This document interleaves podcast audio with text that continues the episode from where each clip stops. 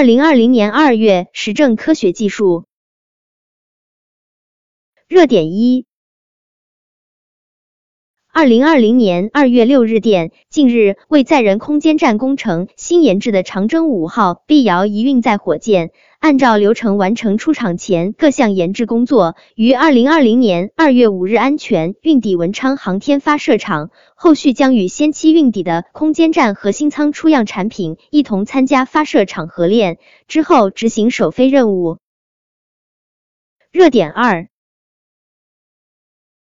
二零二零年二月十日，联合国教科文组十日在埃塞俄比亚首都亚的斯亚贝巴的非盟总部举行颁奖仪式，授予中国科学家屠呦呦等三人联合国教科文组织赤道几内亚国际生命科学研究奖。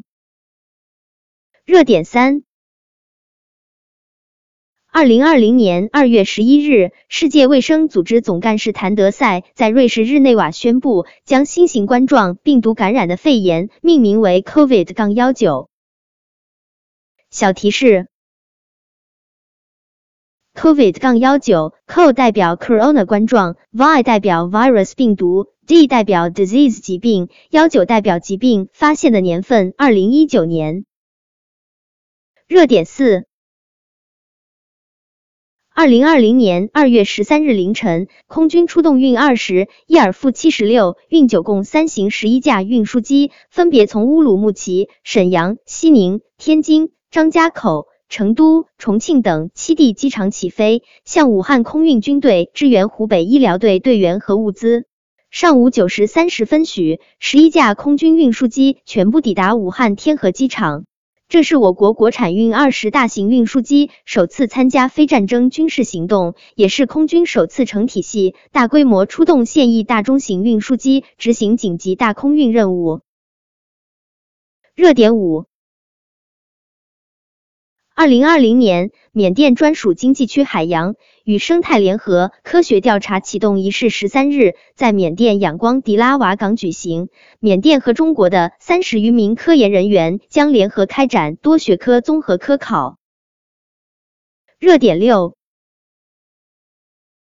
二零二零年二月二十日五时零七分，我国在西昌卫星发射中心用长征二号丁运载火箭，采取一箭四星方式，成功将新技术试验卫星 C 星、D 星、E 星、F 星发射升空，卫星顺利进入预定轨道，任务获得圆满成功。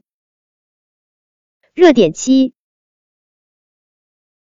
二零二零年二月二十一日电，截至二零二零年二月十九日，嫦娥四号着陆器和探测器已在月球背面工作四百一十二天，玉兔二号月球车累计安全行走三百七十八点四五米，成为人类历史上在月面工作时间最长的月球车。热点八。